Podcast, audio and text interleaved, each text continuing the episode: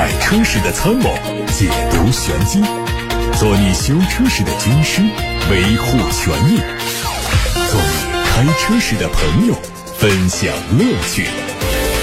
调频九二七，傍晚六点半，董涛说车，只和车友在一起。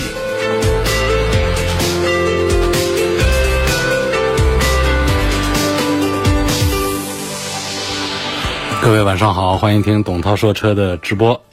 在直播的过程当中，欢迎各位参与节目互动，提出选车用车的各种问题，也可以把汽车消费维权的投诉发送到直播间。我们先看今天的汽车新闻：宝马全新一代 X3 的外观渲染图在网上出现了，预计最快在2024年亮相。同时，华晨宝马的全新一代 X3 也有望在同一年完成更新换代。从渲染图看，前脸换上了和 XM 概念车相同的横幅式的双升格栅，LED 头灯组更长，侧面和现款也有不一样的地方，上腰线平平直，尾部上扬。车尾最出彩的部分是提供了战斧造型的 LED 尾灯。目前呢，车身尺寸信息还没有曝光，内饰也在保密的状态，但是动力可圈可点。有媒体报道说，除了 2.0T 的高低功率之外呢，还将在中国市场上引进搭载 3.0T 发动机的宝马 X3 M40i。当然，插换动力也在计划当中，这些都是新一代宝马 X3 的亮点。比亚迪新款唐 DM-i。以及 DMP 会在五月下旬预售，六月份开始上市，售价区间是二十八到三十万元，三十到三十五万元。新款车型采用了汉 DM 同款的大嘴进气格栅，尺寸和现款一致。配置上，新款的唐 DM-i 有丹拿音响，还有可变阻尼悬挂、九十千瓦快充、宽温域的高效热泵空调、移动电站。唐 DMP 在新款唐 DM-i 的基础上提供了智能电动四驱、差速锁、大六座布局和电控的主动悬挂。动力和纯电动续航方面呢，新款 DM-i 在现款纯电续航五十五公里和一百一十二公里的基础上，把续航里程升级到了两百五十二公里。DMP 在现款一点五 T 发动机加一百六十千瓦前置电机的基础上，增加了两百千瓦的后置电机，是实现了四轮驱动，零百加速的时间从八点五秒钟缩短到四点三秒钟，纯电动续航是两百一十五公里。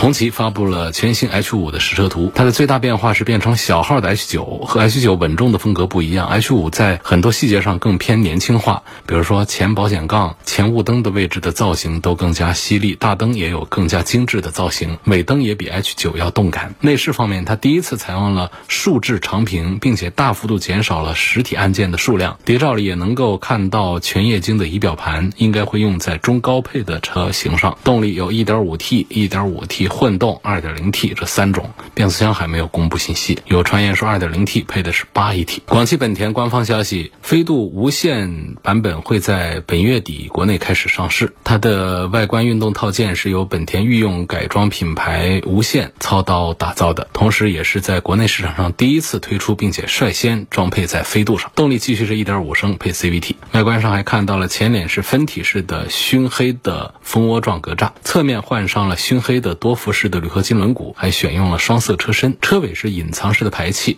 换上了全新造型的运动尾唇，上方还有大尺寸的熏黑的扰流板，相比大众 Polo，明显是更有运动的气息。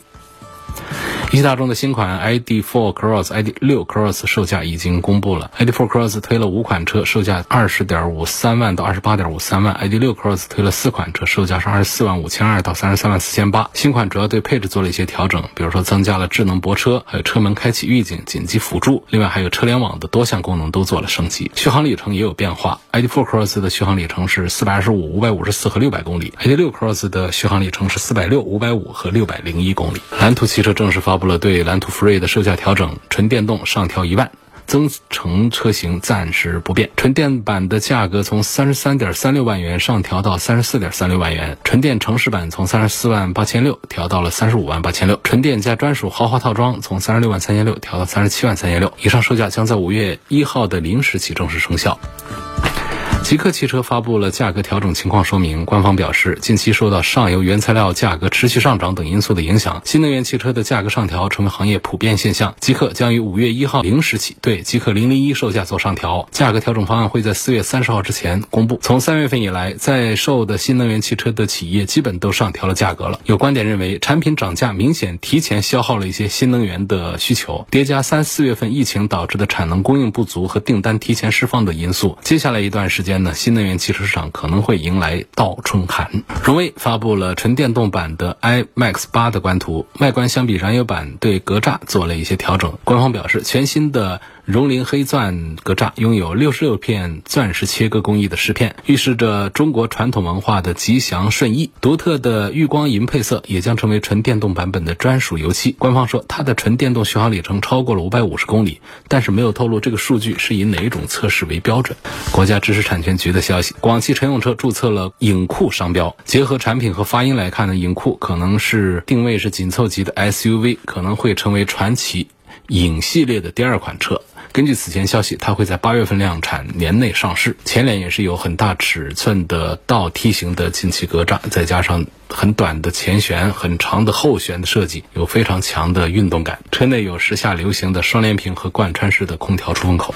奇瑞新能源将在六月份举办品牌之夜，届时 QQ 品牌产品架构、技术平台以及全新。形象都会首次亮相，这意味着 QQ 品牌将会和长安、长城、广汽等电动品牌类似，旗下车型配全新的 logo 标志，未来独立运营，并且自建销售渠道。目前和 QQ 品牌相关车型只有冰淇淋一款，补贴后的价格是两万九千九到四万三千九。除了普通版之外呢，冰淇淋还将在五月二十号上市桃欢喜版，外观内饰小幅升级，并采用了粉白的配色，尺寸加长，整车造型更加精致时尚。经销商表示，新车的售价是五。万三千多，相比普通版的顶配贵了六千多。来看，通过八六八六六六六六平台，王先生发来一个话题，希望对比的是宝马 iX 三和特斯拉的 Model Y。X 三的电驱系统是否成熟？之前听说被召回，后续问题解决了没有？这两个产品相比讲，肯定还是推荐特斯拉的 Model Y 要多一点的。X 三呢，在我们华晨宝马生产，面向全球来发售的。铁西工厂呢，确实是在生产的工艺水平这个方面，在全球是排在第二的，那比泰国那些工厂都要好一些，所以才会有在中国生产，面向全球来出口销售这种情况。所以呢，我们应该对宝马的国产车呢持有一个基本的一个信任。但是呢，这个 iX 三呢，它一直在市场上的。表现不好呢，还是跟这个大家对于宝马的这个纯电动车的这个印象和认识不深刻是有一些关系，包括它在这个质量问题上的一些召回的情况，所以我们在节目当中推的也少啊，听众们关心的也比较少。相对讲更成熟的还是特斯拉的产品，呃，Model Y。所以这两个产品当中呢，我觉得更成熟的保值啊各个方面表现做得更好的还是特斯拉的 Model Y。下面看到来自董涛说车微信公众号后台大家提出的问题，有朋友问这个新闻稿没说的很清楚，就是目前二十一到二十三万的直接涨到二十八到三十万的两驱吗？今天说到了蓝图福瑞的涨价是涨一万块钱，跟这位朋友说的应该是没关系。你现在提的是哪一个车型啊？我没有看到哪一个从二十一到二十三万的涨到二十八。还是多少的？大众新款的 ID 四 Cross、ID 六 Cross 的这个价格呢？新款的不是你说的二十八到三十万这样的一个数字啊。下面有个朋友问：全合成机油和半合成机油对车来说哪一个好一点？区别在哪儿？那显然是全合成机油它要好一些。全合成机油呢，相对于半合成机油来说呢，它在成分呐，再就是添加剂啊，各个方面它都会用的更加的高端。因此呢，这个车呢，它相对于半合成机油来说，它的保养周期是可以延长几千公里的，对车辆的保护都有好处。具体的技术层面的成分的研究啊，其实我们在节目当中呢，往往也就没有多的时间来顾及。他们了。下面有个朋友说，今年四十五岁，一家四口人想买一个预算十五万元的车，那主要是市区通行用，兼顾家庭出行，每年回乡下老家两次。我要的是安全性好、质量好、空间大、性价比高、维护成本低、兼顾舒适性、保值率，重点考虑合资车。就基本上就是说，十五万买到各方面最值得推荐的车，因为各个方面全都点到了，都有需求。所以十五万要把这几个方面全都做到，又要空间大，又要质量好、性价比高、维护成本低、兼顾舒适、保值、安全性各个方面，这个难度还是比较大的。另外呢，这十五万呢是要一个轿车，还是一个 SUV？还是说现在很实行的混合动力或者说电动的这个方向呢，还是要确立一下。如果说从性价比的角度呢，恐怕我会赞成十五万来买一个轿车，可能会买到的尺寸、空间呢都要更好一点。那么十五万的合资的轿车呢，在我们现在常见的非豪华品牌里面的普通品牌的合资工厂里面，家家户户都是产销量第一的大的，不管是我们的通用啊，还是福特，不管是本田、丰田还是日产。不管是大众还是谁家，凡是这几个一线的几个豪华品牌家里，个个都有这种十五万左右的产品，都非常多。至于说这朋友提到的这些关注点里面呢，就是把一些配置这方面，包括动力啊各方面都放到其次再说，重点在考虑的质量稳定性啊，空间大一点，性价比高一点，维护保养成本低一点等等，保值啊好一点。这个时候呢，我就开始想到了本田、丰田和日产的车。所以呢，这个当中呢，可能是更适合这位朋友的选择的。那本田家里呢，你可以看到的，像这个十五万左右，你要是买一个思域的话。应该说这各方面都是能够满意。然后如果是在丰田家族里面的话呢，像卡罗拉就卖的是比较好。那日产里面呢是轩逸。那么在大众里面呢，卖的最好的像朗逸这个车呢，可能价格可以买到配置更好的车子也比较大。这是说的上汽大众的车。如果我们来考虑这一汽大众的话呢，我们买这个速腾要更加恰当一些。另外呢，福特家里面的福克斯，另外还有呢蒙迪欧，一两个月之后也可能会上市。然后还有呢，我要推荐的一个产品是什么呢？电台定制版的这个凡尔赛，这个车呢预算要稍微超一点，但是呢这个车有几个点，一个就是省油，油耗低，颜值高，啊做的这个造型啊很漂亮，它不像一个普通的 SUV，也不像一个普通的轿车，溜背的造型让后排空间和后备箱的空间，包括从侧面来看品质感这个品味都看起来都还是与众不同。另外呢就是这个车的底盘好。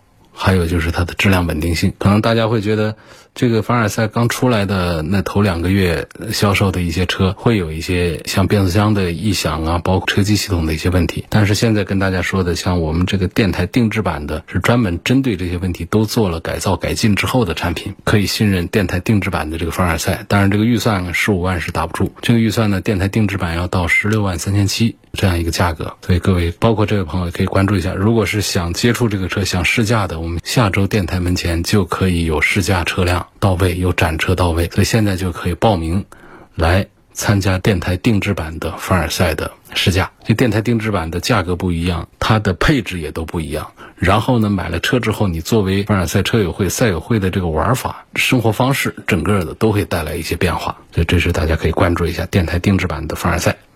下面有个朋友，他希望能够说一下极氪零零一和特斯拉的 Model Y。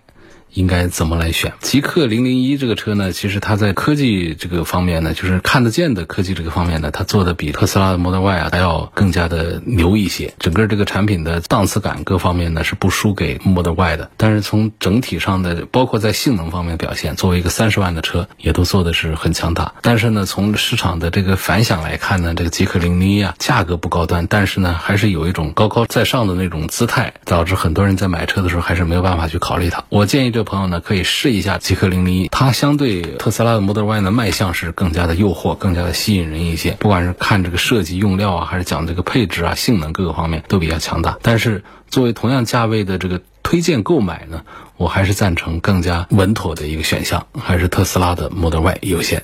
有网友说，我看了一下福特锐界的配置单，变速箱这儿呢有两种，一个叫八速手自一体，一个叫八档自动，这有什么区别？没有写手自一体的，就是它只是前后换八个档，就是这样。但是有手自一体的，就有一个手动功能，就 M 功能，虽然用的不多。多一个呢，就觉得好像就更齐全一些。它就是切到 M 档之后呢，有一个手动的加减档的这么一个操作。这个操作有一些什么用途呢？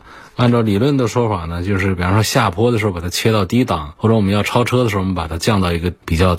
低的一个档位上去，这些啊，大家如果实际测试、实际用过之后，都会觉得这理论纯粹是理论，它根本没有什么实用价值。就是说，拖着档下坡这个事儿呢，发动机的那点阻力根本就是在坡上把这个车的速度降不下来，还得依靠于刹车。所以那根本就没什么用，大家不相信的就自己到坡上去试一下，那种短坡可以不在乎，它本身就没有意义。到了长坡的时候，你切到这个手动挡之后，它一样的把车子带的飞快跑，还得靠这个脚刹车，没什么意义。还有一个超车，超车切到这个低档之后，发动机嗷嗷叫的这种，它首先它并不文明。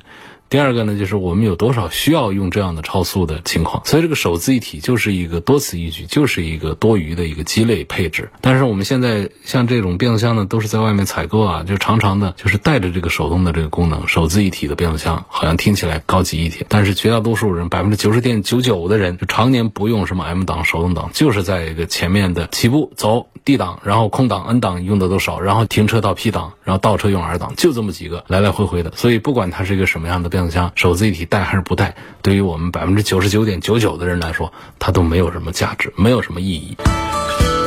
下面问冷门车东风新能源的 EX1 值不值得买？看重质量、安全、性价比，这个就不值得考虑看了啊。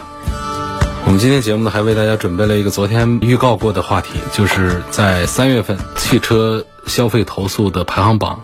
出来了，这个汽车排行榜呢是来自于车质网。从这个投诉的排行来看呢，华晨宝马有两款车型上榜，成为三月份榜单上最大的看点。其他的还有几何功夫牛啊、途观 L 啊、轩逸啊这些车，也都还是老问题。我们先看第一名，几何汽车 EX3 功夫牛，在三月份继续问鼎汽车投诉排行榜的 Top One。主要问题呢，还是销售承诺不兑现。多位车主反馈啊，EX3 存在提不到车。销售承诺不兑现的问题，另外呢还有和宣传不符的问题。数据显示啊，二月份 ES3 功夫牛卖了一千六百多辆，相对很多新能源车来说，它的销售呢实际是不算量大，但是呢投诉量还是比较大。这应当是引起厂商的重视。第二名，宝马五系了。作为一款中大型豪华轿车，宝马五系在印象当中很少进入到月度排行榜前十，但这次上榜呢并不偶然，因为它的主要问题就在于多位车主投诉它存在和宣传不符这样的问题，或者疑似减配。有车主表示。我们三百多人集体向宝马中国发起投诉，他在销售的二零二零款的宝马五系、六三零，还有二零二零到二零二一款的叉三、叉四配套的车机系统缺少车主手册中描述的远程升级和语音控制功能，而且在销售车辆的时候呢，刻意隐瞒缺陷，违反消保法。如此看来的话呢，宝马五系的问题具备一定的普遍性，恐怕不是个案。第三名呢是上汽大众的朗逸，上汽大众朗逸呢算是轿车投诉排行榜前三的存在，但是呢在投诉榜上，朗逸其实。平时不多见，尤其是进前三。从三月份车友们的投诉来看呢，朗逸的主要问题是和宣传不符、影音系统的故障、变速箱的异响和排气的故障、车机系统的配置和厂家宣传不符，遭到很多的投诉。一些车友质疑厂家疑似减配，把原厂的中控屏换成了安卓屏，缺失官网宣传的智慧联车和 CarPlay 的功能。第四名又是宝马，宝马叉三。这叉三上榜呢，其实也比较少见。这次上榜呢，主要问题跟五系相似，就是车机 ID.7 系统的功能和宣传不符。车主质疑宝马疑似存在减配，但是是否真的减配，目前是存在争议的。但对于宝马来说，必须加以重视，不然恐怕会进一步的造成对宝马品牌形象的不良影响。第五名呢是比亚迪宋 PLUS，宋 PLUS 上榜比较多次了。问题包括了燃油版的 OTA 系统升级问题，另外还有影音故障、变速箱顿挫和发动机噪音大等问题。不过好在，比亚迪从三月底宣布从此不再生产纯燃油发动机的汽车了，只做纯电动车生产和插混式新能源车的生产了。第六名是丰田的雷凌，广汽丰田的雷凌一直是以产品可靠著称，但是随着投诉增多呢，它的品质神话能不能？保持很不好说。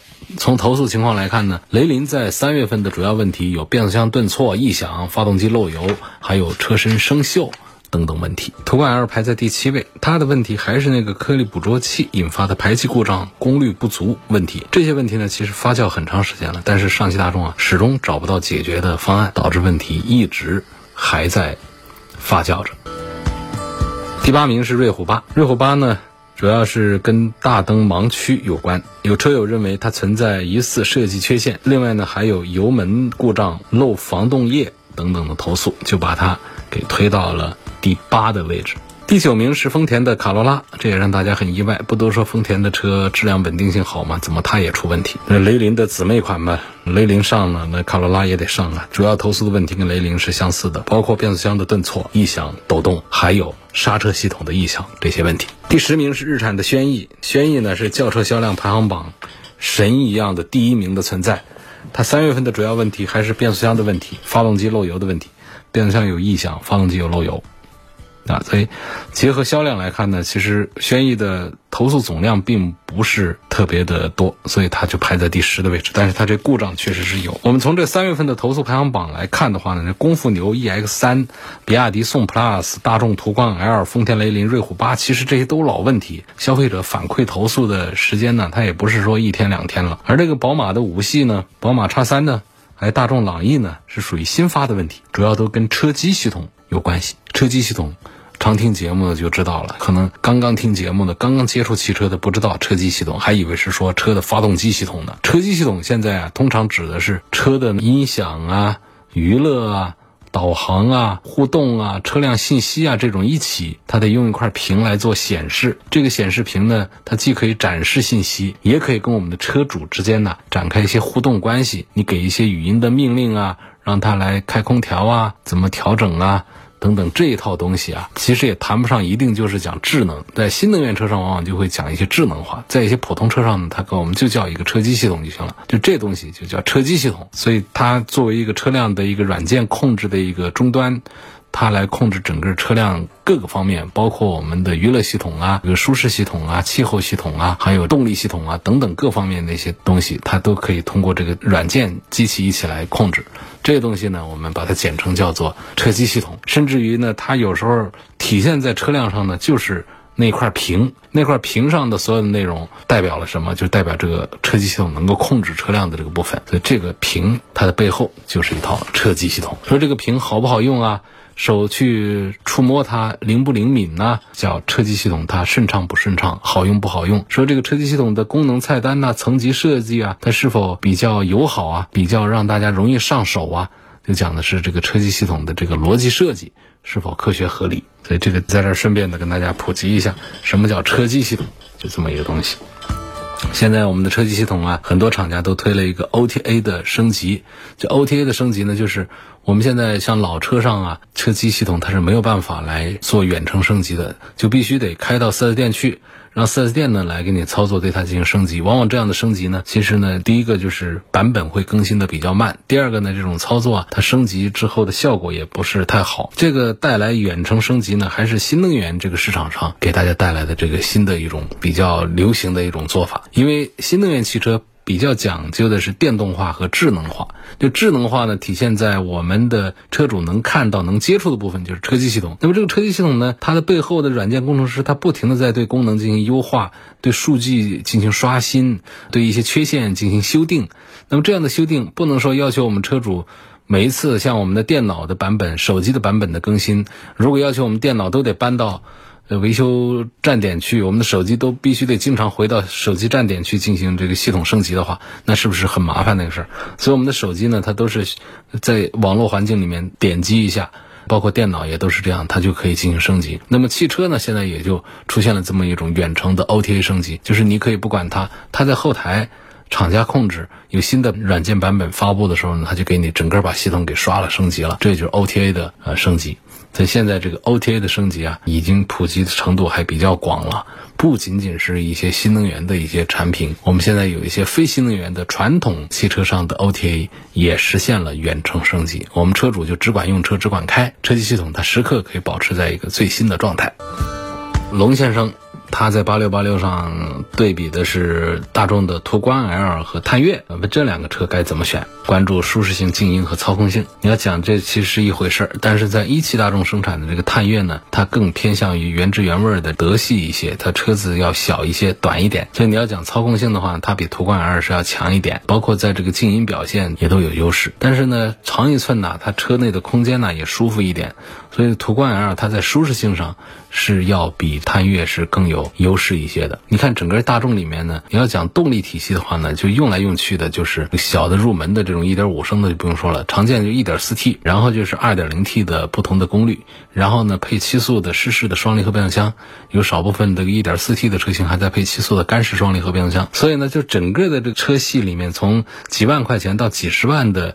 一汽大众和上汽大众各种产品当中，它基本上就是在一个差不多的一个平台上开发出来的，就不同的动力的一种模块化的组合，组合成大一点的车，组合成小一点的车，底盘体系的调教会有一些不同。在南北大众呢，它生产的时候呢，就做了不同的一些定位。所以我刚才给龙先生这个建议呢，如果说我们对驾驶的这个感觉关注更高一点的话呢，可以考虑一下探岳；如果对舒适方面要求更高一点的话呢，是上汽大众的途观 L。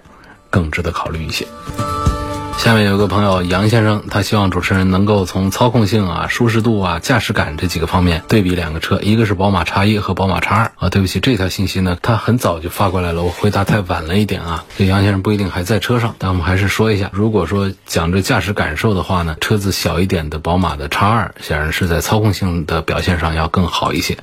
那么这个叉一呢？这个车子它很明显的就是车内的空间要比叉二要大了一个级别，所以呢，我们要是论这个舒适度的话呢，叉一因为空间的原因胜出了。但是呢，从操控性和驾驶感受这两个层面来讲，一样价格的叉二明显是更加的有优势一些。有位网友问：现在是不是买车的最佳时间？通常讲呢，买车的好的时间呢，也已经到了。因为我们上半年一场啊，下半年一场，这个传统的这个旺季呢，一个是五月份呢，然后就是年底，呃十一二月份，这是一个旺季。通常来说呢，经过了这个春节期间的这么一个低潮过后呢，现在从厂家到经销商这个层面呢，都会在五月份的时候会更多的发力，做一些营销啊，做一些促销啊。所以呢，从买车的这个价格这个维度上来讲呢，最佳的时机呢，一个五月份，再就是一个年底。有网友问我说：“这个蓝图的增程器是不是比较老啊？它也不是专用的增程器。这增程车呢，增程器就指的是那一台发动机。这个发动机呢，老不老呢？凡是增程式的新能源车，它这个发动机啊，都用的不大好，它不会用上什么比较新的那些东西。它好在这个蓝图的用的这个发动机呢，还是个四缸机，它不像理想 ONE 呢用的是一个三缸机，那比那个还是要强一点。但是你要讲这个技术层面的话呢，它肯定就是用的是比较早的、比较老的东西。但是前面说的那个。”呃，宣传的是一回事，实际装的是一回事。这个呢，其实现在我们也找不到一个证据来说这是厂家有意为之啊。反正那个事儿都已经是过去一年了，就不说了啊。就主要就现在我们来讲它这个发动机的，从这个呃实际的使用来说呢，它就是赛力斯上的那个重庆的那么一个机型。那机器肯定是不是什么新鲜的，因为它这个机器它不是用来带车子跑的，它只是用来发电的。它的重要的发力呢，都是在电动机啊、电池啊、电控三电上。那怎么叫新能源车呢？所以它就没有把这个发动机做成多么的热效率啊、多性能啊各方面多高，它只是一个用来发电的一个发动机。装在机舱里面，它这个发动机只是用来发电，所以用的是比较老的东西。你说这增程器比较老，这也是成立的。它这个发动机确实不是什么新的技术的大的厂家的，就是赛力斯是现在这个华为产的那个问界，也就是跟赛力斯来合作生产的嘛，就重庆的一个工厂。今天就到这儿，感谢大家收听和参与每天晚上六点半到七点半直播的董涛说车，我们下次节目再会。